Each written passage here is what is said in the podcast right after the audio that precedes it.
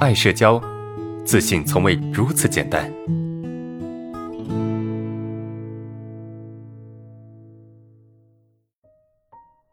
第四个问题，这个与人社交之后啊，总是会回想，如果做的不好，就会很自责，然后否定自己，这种情绪很持久。啊，老师告诉我的方法我也知道，但是在那一刻觉得自己不行不好，过不好以后的生活不能自拔，该咋办？有没有同学是这样子的？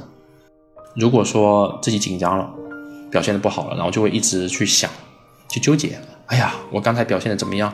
我刚才是不是脸红了？我刚才是不是不敢对视了？我刚才说话是不是不流利了？口吃了？我刚才是不是出汗了？我刚才是不是出现眼神闪躲了？表情不自然、尴尬了？等等等等。特别是在你出现这个紧张之后，在你在你出现紧张的时候，有人看着你，对吧？亲眼看着你紧张，你更会去纠结这件事情。有没有同学是这样？来，有的话请打一。你看哈，他在这个社交之后啊，他很自责，他觉得自己表现的不好嘛，因为自己的紧张而自责，而否定自己。然后呢，这种情绪能够持续很久，他总是觉得自己在这一刻是不行的、不好的，是吧？然后呢，就会想未来怎么办啊？未来这个不能好好生活了啊，不能够好好的过日子，等等等等。其实，当你在思考这些问题的时候，说明什么？说明你已经陷入症状，你懂吗？我相信你此时的情绪是非常焦虑的，而且你是陷入症状的。当你在思考这些问题的时候，当你在纠结这些问题，当当你在焦虑和担忧你的未来的时候，说明什么？说明你已经陷入症状了。这个时候你不能用常规的方式来处理，对吧？你用常规的方式就是什么？就是你通过思考，啊，把你这个没有未来想到想出未来，对不对？当你觉得这不行的时候，你的内心是是非常消极的，或者是你非常压抑的。这个时候。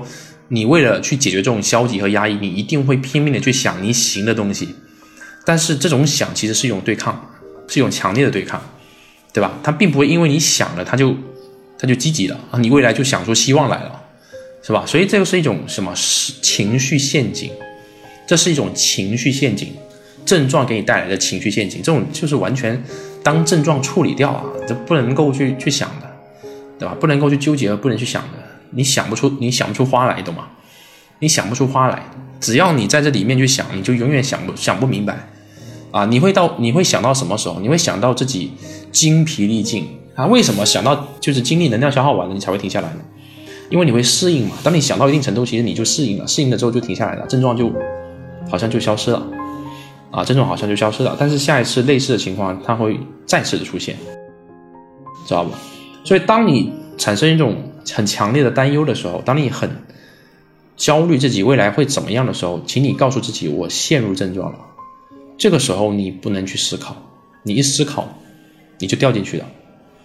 就好像你现在在这个泥潭里面挣扎，那你要怎么办？你已经掉掉进泥潭了，你越挣扎，你陷得越深，对吧？然后你又觉得如果不挣扎的话，他也会一直一一点点陷进去，所以很绝望。